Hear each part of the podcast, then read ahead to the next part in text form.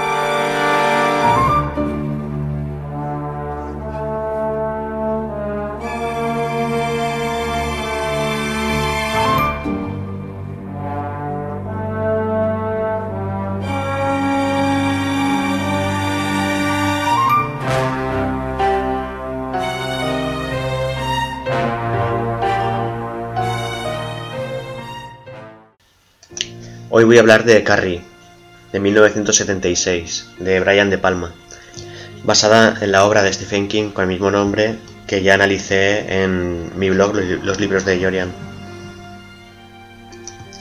Y bien, eh, Carrie es una chica supuestamente fea, poco atractiva y gorda, con granos, así es como se describe en la obra de Stephen King aunque en esta obra de Brian De Palma es en realidad una chica muy hermosa que hace de fea.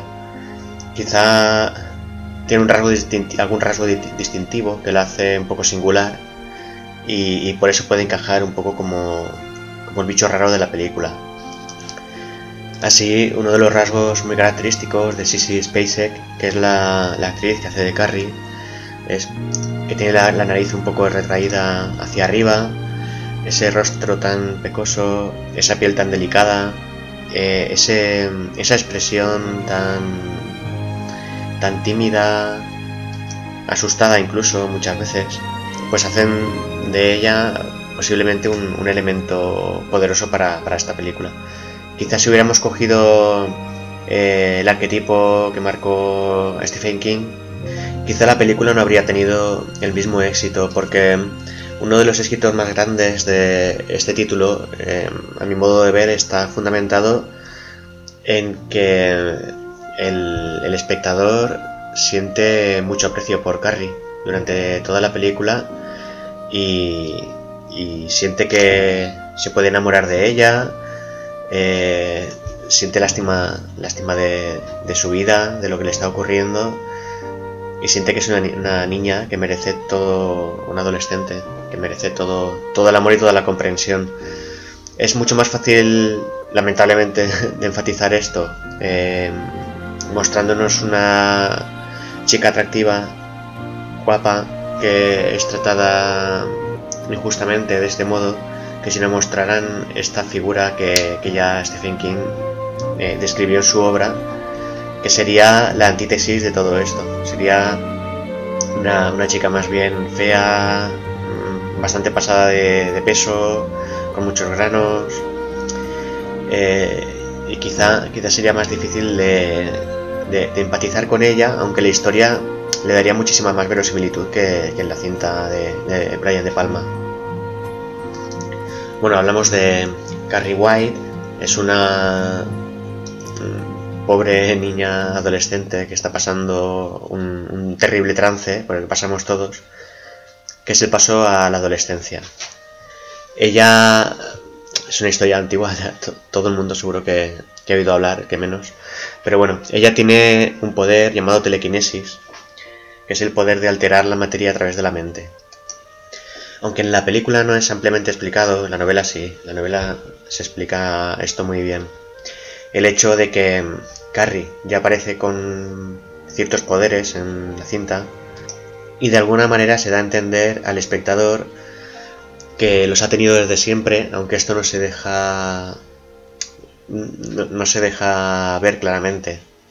Quizás sí por algunos comentarios en las conversaciones que tiene con la madre, pero en la novela sí que nos cuenta Stephen King que es un poder que ya ha tenido siempre y que tuvo su abuela también y que se ha saltado una generación. Y, y, más adelante incluso se dice que, es algo que debe estudiar la ciencia porque es un poder que se puede desatar y puede estar muy descontrolado en manos de, de, alguna persona irresponsable o desequilibrada, como es en el caso de Carrie. Eh, cuenta que hubo determinados episodios a lo largo de su vida de telequinesia, aunque muy flojos. el más potente de todos, una lluvia de piedras sobre el tejado en, en un momento dado. Eh, siempre parece que ante algún disgusto, ante algo que, que la altera negativamente. Y, y en este caso, que es el paso suyo a la adolescencia, ese momento en que las hormonas están cambiando, llega el momento de, hacerse mujer. Es el momento en el que también en la tradición, las historias que se cuentan tradicionales sobre la parapsicología, fenómenos paranormales y todo esto, los sensitivos, tienen también una crisis y, entonces su, digamos que el poder se, se amplifica muchísimo y en el caso de Carrie ocurre igual. Es una niña, como decía, que está en este trance de paso a la adolescencia, que además en su instituto es como el patito feo, nadie la quiere, todos se ríen de ella y, es un poco el, chivo expiatorio para todos los, demás jóvenes o su grupo de iguales. Al mismo tiempo, ella, eh, esa rareza que... Eso, que la hace tan extraña a los ojos de los demás y que hace que la repudien, es eh, un problema que le viene de, su familia, porque su madre, que es una persona muy muy devota, muy radical de la iglesia metodista, que es un personaje típico y característico y bastante repetido por tanto a lo largo de la obra de Stephen King, es ese personaje tan beato que sigue las normas de Dios, pero hace una lectura de la Biblia lineal, escrupulosa, literal, y todo lo que se salga mínimamente es eh, señal de que vas a arder en el infierno. Por lo tanto, eh, suele tratar este tipo de personajes como muy incultos, muy medievales, muy mezquinos, muy injustos, muy crueles. Y este es el caso de, la madre de Carrie. Carrie se encuentra un poco entre estos dos mundos. Está en el mundo de oscuridad de su madre y el mundo de luz que, puede ella vislumbrar en el instituto. Aunque esa luz digamos que no ha sido revelada para ella porque no, no, se le ha compartido. Sin embargo, ella puede vislumbrarlo y asiste como una espectadora a un mundo maravilloso en el cual ella no puede participar. Eh, ese es el, el drama fundamental de, de, esta chica con el que empieza la película. Su expresión apocada, su mirada perdida, siempre como herida, eh, extremadamente vulnerable dentro de, un universo en que todos sus compañeros tienen un ego muy alto, todos se sienten que son los reyes del mundo, es la contraposición, es eh, esa crisis adolescente en la cual eh, un adolescente que ha crecido de forma sana se tiene que sentir capaz de todo en el mundo, la vida, que es lo natural, y que si ese, ese, niño no ha tenido una vida sana, quizá pueda, pueda eh, volverse en lo contrario. Es un poco también la amenaza de la vida malograda, lo que se muestra en la adolescencia, el vértigo de lo que va a ocurrir después. Esto tampoco se cuenta en la película, pero también queda implícito, eh, aunque es muy difícil de averiguar si no ha salido la novela. Eh, Carrie se encuentra en un punto de no retorno en el momento en que empieza la película, lo cual explica y da sentido a muchas de las cosas que van a ocurrir después. Este punto de no retorno está fundamentado en que todos sus compañeros tienen planes de seguir con su vida después. Es decir, es el último año de instituto y evidentemente todos van a seguir con su vida. Pero, pero aparentemente Carrie no. Sus compañeros van a ir a la universidad, y van a tener un futuro, digamos, brillante, lleno de oportunidades, eh, en el que, en el que van, a, van a prosperar. Van a conocer más gente, van a abrirse al mundo, van a viajar por el país, se van a, distribuir eh, por distintas universidades, distintos estados, y sin embargo para Carrie es el último periodo en el que esa luz le podría ser compartida de algún modo, porque eh, su destino no pasa por nada de eso, sino por quedarse en su casa recluida con su madre, eh, yendo a misa cada día y, con la máquina, trabajando con la máquina de coser, nada más que eso. Así que todo ese universo que ella está vislumbrando, que de algún modo ansía alcanzar, aunque no, no sabe cómo, ni siquiera se atreve a intentarlo, va a desaparecer de su vida para siempre. Es la oportunidad suya para brillar en el universo y dar sentido a su vida y no apagarse como, como su madre, que es una mujer triste, enfadada y amargada que vive en su casa lamentándose por todo, em, juzgando moralmente a los demás y, tratando muy duramente a su hija. Y hasta aquí el tema principal de la obra. Para mí esto lo resume, resume todo lo más importante y todo lo demás solo son sucesos que se construyen alrededor de todo esto. Es esa crisis, esa necesidad de la protagonista el bullying, que ya en 1976 eh, era, se consideraba un tema muy importante. Fíjate que ya se llevó eh, al cine de esta manera, eh, muy cruda. Y también la respuesta al bullying. Hay que considerar que un, a mi modo de entender, lo que Stephen King quiere mostrarnos en esta obra es que en, un instituto de Estados Unidos un alumno está sufriendo bullying, eh, no puede contar con su familia, porque su, familia en cierto modo también se lo está haciendo. Es un niño desesperado, con las hormonas muy alteradas, que está haciendo el cambio a, la vida adulta, que siente ante sí el vértigo que sienten todos los adolescentes de la vida malograda, de, de acabar no siendo nada ni nadie y que al mismo tiempo necesita ser, hacer algo con, su vida. Este tipo de, alumnos están en el aula y necesitan ayuda y, en este caso que nos cuenta Stephen King no la recibe porque incluso el, profesor de, literatura vemos como en la película también hace bullying a Carrie y, y el director no sabe ni siquiera su nombre, ni siquiera es capaz de decir bien su nombre, a pesar de que, de que la, entrenadora se lo dice una y otra vez, y otra, y otra, y otra, y él no es capaz ni siquiera de, hacer el esfuerzo de recordar su nombre de un, instante a otro para decirlo bien, porque la niña Raida le importa bien poco. Solo uno, una de las profesoras, que es esta precisamente, la entrenadora, es la que durante la obra la apoyará, estará con ella y tratará de ayudarla. Esta es un poco la, la auténtica imagen maternal que va a tener Carrie eh, en toda la obra. Em, aunque en, en, la película no se ve, también se da un poco a entender, digamos que no, no contradice la, la, obra de Stephen King. En la, obra de Stephen King, em, esta mujer es una de las que también le hacen bullying al principio de, del libro. La película eh, hay que decir que empieza en unas duchas, eh, empieza en una escena de, mm, desnudos integrales donde todas las chicas están duchando, hay una especie de niebla que lo envuelve todo y se está contando ahí, em, es una escena que no es nada erótica a pesar de, todo lo que, lo que se ve en pantalla, pero se está mostrando la inocencia de todas esas chicas que son adolescentes y yo creo que, que está tratando de narrar un poco de una manera visual y, digamos de alguna manera poética el cambio de la niñez a la, a la adolescencia o el cambio de la niñez a la vida adulta eh, en este paso de la adolescencia. Porque vemos cómo están ellas con juegos inocentes eh, cómo están riendo todas desnudas al mismo tiempo no, sienten pudor eh, por estar con, el resto.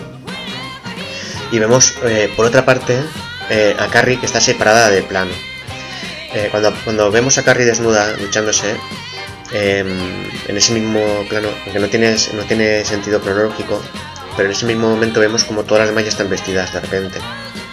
No tiene ningún sentido eh, visual, pero sí estético. Y sí con lo que nos quiere eh, contar la imagen. Porque Carrie, en el momento que está desnuda, em, es distinta a las demás que están vestidas. Y ese momento en que ella está lavando, lavándose con jabón, está como explorando su cuerpo. Está como descubriendo su cuerpo de mujer. Em, y todo esto se da visualmente porque es el momento en que em, tiene la regla por primera vez. Digamos que es el momento en que ella se ha convertido en mujer. Visualmente no tiene sentido eh, toda esta escena porque ella se supone que ya conoce su cuerpo de mujer, está claro. Pero la historia no está contando que ella se hace mujer en ese momento. Entonces, el, el que con esta imagen veamos cómo ella está explorando su cuerpo, está ella sola y todo esto es porque nos está haciendo entender ese, ese cambio. Eh, es en este momento en el que eh, todas las compañeras eh, empiezan a tirarle compresas, ella está asustada porque no sabe lo que le está ocurriendo, cree que va a morir desangrada porque su madre no le ha explicado nada acerca de todo esto. Su madre es de la opinión que una mujer si le baja las reglas porque es una pecadora irá al infierno, porque el demonio ha puesto algo entre sus piernas que le hará pecar. Entonces nunca le ha explicado nada acerca de todo esto. Todas empiezan a arrojarle tampones y compresas y cuando llega la, la profesora, la entrenadora, la encuentra tan histérica que le da una bofetada y le insulta. Y es cuando Carrie, desesperada, se coge al pantalón de ella, eh, implorándole, y es cuando la profesora se da cuenta de la gravedad de todo esto. Y es el momento el único momento en la vida de Carrie en que encuentra a un adulto que se compadece de ella porque siente que, está empezando a comprender que, está viviendo un auténtico drama. Y es a partir de este momento en el cual en la obra de Stephen King, esta profesora digamos que aboga por ella, lucha por ella y la ayuda. En la película todo esto eh, se pasa por alto y, y la entrenadora directamente la está apoyando desde el primer instante, porque no hay, cinta suficiente como para. No hay metraje para, para contarlo todo, está claro. No lo contradice. O sea que se puede. Alguien que haya leído la obra y la haya visto después, podemos considerarlo implícito en la misma. Em, es esta escena y la siguiente la que define un poco todo el bullying que, que esta niña recibe en el instituto. La siguiente en la que está en el aula de literatura y el profesor de literatura se ríe de ella por una opinión que ella tiene acerca de un poema y todos los demás eh, la acompañan con la risa. La entrenadora va a reprender muy duramente a todas las niñas, a todas las chicas que, que, han tenido esa actitud con Carrie y una de ellas la desafiará, entonces le prohibirá que vaya al viaje, al, baile de, fin de curso. Y es a partir de aquí, digamos, el momento en que empieza a, fabricarse el auténtico drama de la obra. A partir de aquí, digamos que la historia eh, a nivel moral se diversifica. Eh, y toma dos, vías muy, muy, muy identificables. La primera es, eh, representa una, una de las adolescentes que se siente mal con lo que ha ocurrido, siente y se da cuenta también, igual que la entrenadora, de que Carrie tiene un problema muy serio, que necesita ayuda, y se muestra compasiva con ella. ¿Y cómo lo hace? Pues convence a su novio para que la invite a ir al baile de graduación con el pretexto de que ella pueda vivir algo, algo emocionante y bonito en su vida antes de que se acabe el instituto y, abandone eh, ese tipo de oportunidades para siempre. En la película vemos al, al novio, este chico de ricitos de oro, lo vemos como un poco, un poco tonto, muy risueño, muy bisoño y, y un poco como el corderito de su novia, que si la novia le manda que lo haga, pues él lo hace. Sin embargo, la obra de Stephen King es el chico el que le da la idea a ella y es el que le anima a seguir adelante con, con ello. Ella está llorando le está contando que se siente mal por lo que le han hecho a esa pobre chica. Y el novio le dice, bueno, pues si te sientes mal de verdad, haz algo por ella. Y entonces entre los dos urden ese plan para ayudarla para ayudarla em, con, una, intención verdaderamente positiva hacia ella.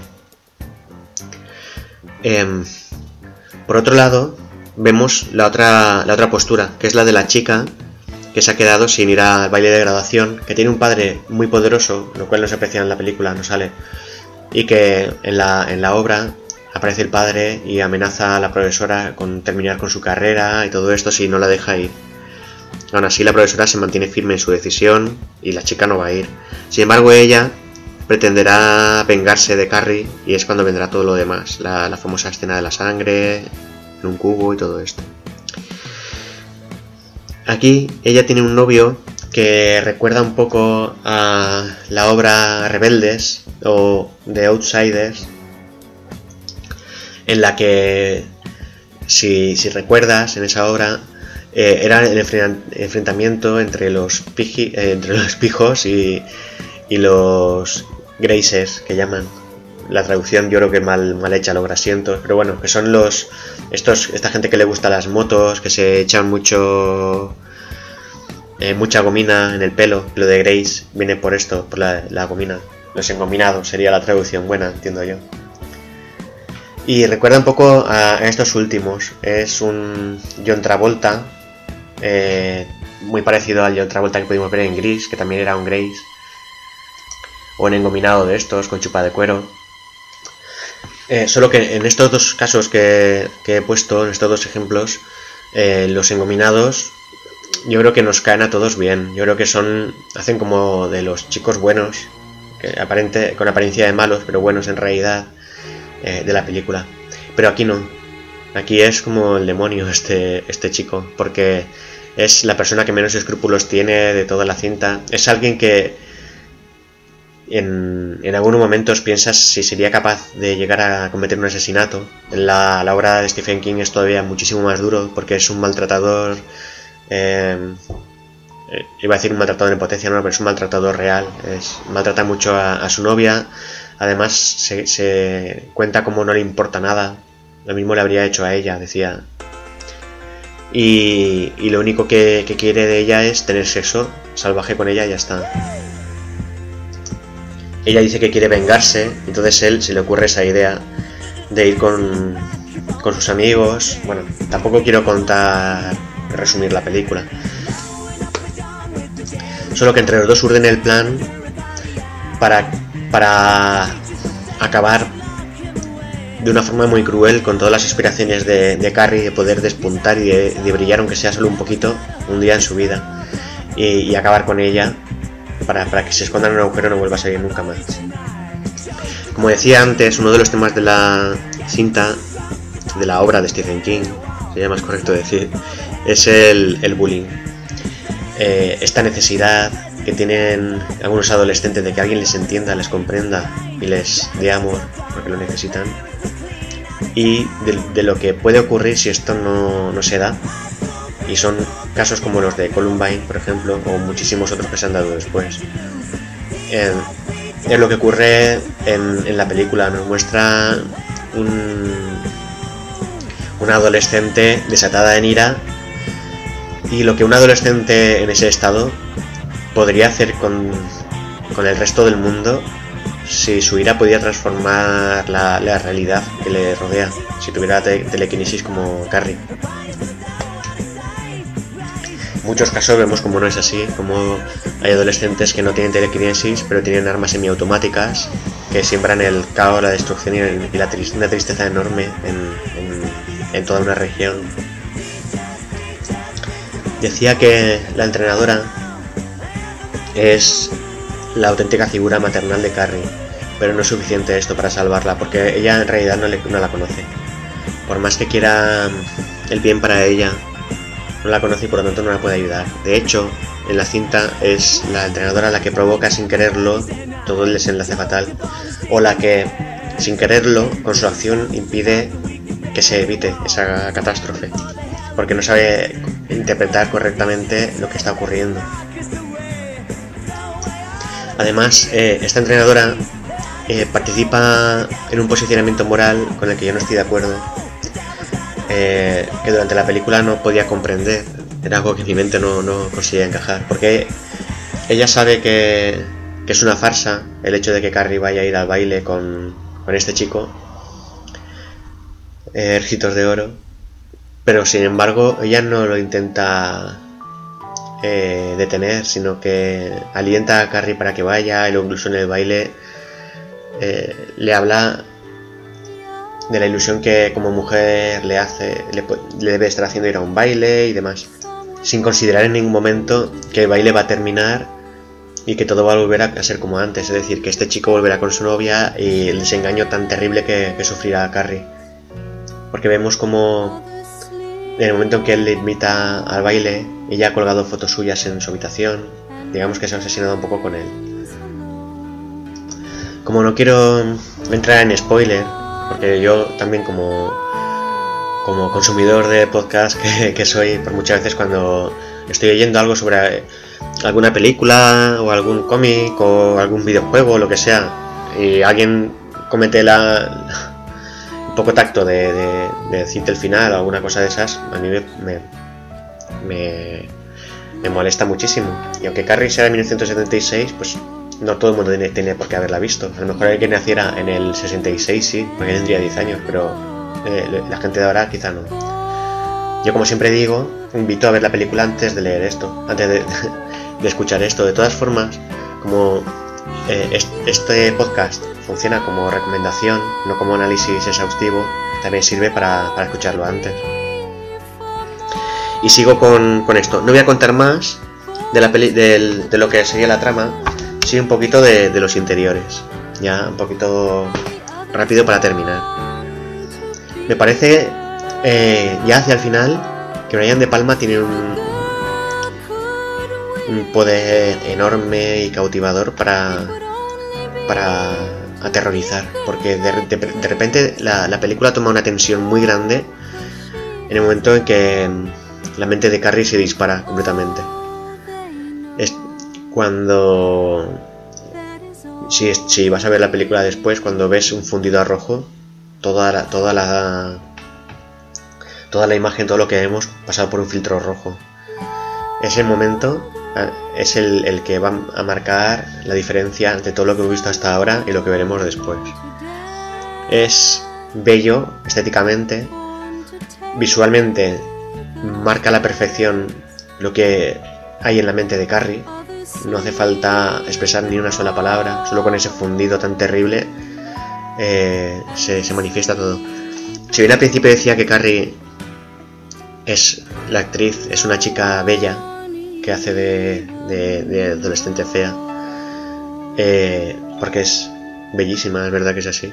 Pero sin embargo, ha sido elegida eh, de una manera genial. Porque esta chica, eh, hacia el final de la película, cuando se ha transformado, cuando está cubierta de sangre, no es un spoiler porque es lo que aparece en la portada, y, y la ves tan delgadita como es, con su vestido tan ceñidito, toda cubierta de sangre, con los ojos tan abiertos, el pelo pegado a, la cabeza, eh, da auténtico terror. La, propia imagen es bastante perturbadora, o sea que eh, pasa de, ser esa chica tan, tan guapa y tan adorable a convertirse en algo que verdaderamente da miedo. Y creo que en el momento había muy pocas actrices capaces de conseguir este efecto solo con sus expresiones faciales. Por lo tanto, esta elección ha sido ha sido increíble. Yo creo que que no habría tenido tanto éxito la película con otra actriz porque eh, eh, la actuación suya es sublime. Sin embargo, a pesar de todo esto, sí que es necesario decir que en la obra de Stephen King, Carrie era todavía más terrible. La imagen que Stephen King nos muestra de Carrie es la de una chica que camina por, por un sendero cubierta de sangre, con un puñal clavado en el hombro, en la parte posterior del hombro, eh, con una cara de horrorizada, caminando como sonámbula, prendiendo fuego con la mirada a todo lo que se encuentra a su paso, con toda la ciudad devastada en llamas tras de sí, y con la luna detrás de, ella, sobre la que ella, la figura de ella, está, está recortada sobre la luna. Esa imagen es una de las imágenes más pavorosas que yo eh, he encontrado en la literatura eh, de terror y, además la leí hace poco. Y no es muy difícil esa imagen superarla incluso en cine. Y en este caso no, no la ha conseguido. Aunque en la película Brian De Palma está muy bien tratado. Stephen King fue en este caso tan magistral que no, se puede ni, acercar. Por lo tanto, aconsejo, si, te, si ves la película y te gusta, te aconsejo que leas también la, la obra de Stephen King. En cuanto a la parte así un poco más estética de la obra o el lenguaje visual que nos quiere mostrar Brian De Palma, yo quiero destacar dos elementos. Por una parte el espejo, está en su habitación, en el que ella se mira. Un espejo eh, muestra a la persona tal y como es. Y hay una escena en la que ella se está mirando en el espejo y tras de sí está el crucifijo que representa toda esa vida eh, que su madre le está imponiendo. Y ella con su poder telequinético, es la primera vez que se manifiesta en la película, vemos como el espejo empieza a hincharse y se rompe se rompe separando ese Cristo de, la imagen de ella. Eh, es una manera en la que mm, se muestra que ella quiere desvincularse de todo eso, quiere aferrarse a esa luz de esperanza para, salvar su vida y no convertirse en algo parecido a lo de su madre. Pero también, eh, a medida que, la obra va, avanzando, eh, veremos como ella se coloca delante del espejo en innumerables ocasiones y siempre va a tener una imagen distorsionada de sí misma porque eh, se ve en un espejo que está roto. Y durante la obra vemos como en realidad ella también ve una imagen distorsionada de sí misma. Porque no se ve bella, se ve fea y se, siente como, como lo que todo el mundo le está intentando convencer que es, como una especie de patito feo, bicho raro que no encaja y que no tiene, un no tiene valor. Y ella parece que se ve así, por lo tanto, la imagen que tiene de sí misma no es, no es realista. El otro elemento del que quería hablar es sobre mm, la casa de Carrie. Hay dos factores aquí que me parecen muy, muy visualmente muy, muy acertados. Por una parte, ella vive eh, como en la azotea, apartada de la casa, y tiene que, que bajar por la trampilla, asoma la cabeza por la trampilla desde arriba. Vemos como si en cierto modo fuera un elemento extraño en la casa, un, un elemento acoplado, y en realidad es como si fuera la vergüenza de la vida de la madre, del pecado que cometió teniendo sexo con su marido en una ocasión. Y, es como una, especie de engendro que le recuerda su pecado, es el vestigio de su mal o algo así. Por lo tanto, está como relegada en un lugar en el que tradicionalmente vemos como en el cine americano, en la azotea donde se guardan los trastos y todo eso. Sin embargo, es donde vive eh, esta chica. Eh, en cuanto a los espacios de la casa, también tenemos el, famoso armario con el Cristo y, las velitas, donde la madre la encierra. En la película se, le da mucha importancia al armario, lo que pasa es que en la obra se le da tantísima que tiene muchísima más carga negativa en la, novela que en, que en, la película. Porque la novela cuenta como la madre de Carrie la encierra durante horas, incluso durante días en algunas ocasiones, hasta que algunas veces cuando abría la puerta ya estaba desfallecida completamente, se le echó todas sus necesidades encima y tenía muchísima hambre. Digamos que la, la, maltrata, que la encierra y cada vez que hace alguna cosa mala, dice roga a Dios para que te perdone. Y entonces cuando en algún momento de su vida se acuerda de ella, abre el armario otra vez para que salga. Digamos que sería algo así. Y por último, eh, el último aspecto de la casa es que el espacio siempre está fragmentado por algún pilar o por algún elemento que está partiendo y compartimentando todo el espacio, de manera que siempre da como una sensación de ahogo, de asfixia, y está... Eh, las escenas en las que sale la madre sale la hija muchas veces están partidas, están como partidas en dos... Eh, en dos escenas distintas, pero en realidad están partidas por el espacio de la casa. Siempre hay como una especie de separación invisible entre ellas, entre los universos de las dos que no van a llegar a encajar nunca más. Por otra parte, en cuanto al final, y sin querer contar nada, no voy a contar nada, pero sí que es verdad que en la obra de Stephen King, Carrie, eh, al final de la obra se muestra como un, un personaje completamente desatado, fuera de sí, pero al mismo tiempo muy decidido y, muy focalizado en lo que quiere hacer. Y la escena que aparece con, con la madre, al final, en la película, Carrie es como una especie de ángel vengador o así muy determinado y se encuentra con la madre y ambas se dirigen unas, unas frases terribles que nunca olvidaré. Em, en cuanto a, las amenazas que le están dando eh, la una a la otra. Y sin embargo, en la película, ella cuando vuelve con la madre vuelve como sumisa, derrotada, y el enfrentamiento con la madre se da a partir de una traición de la madre, una supuesta traición porque está como engañándola.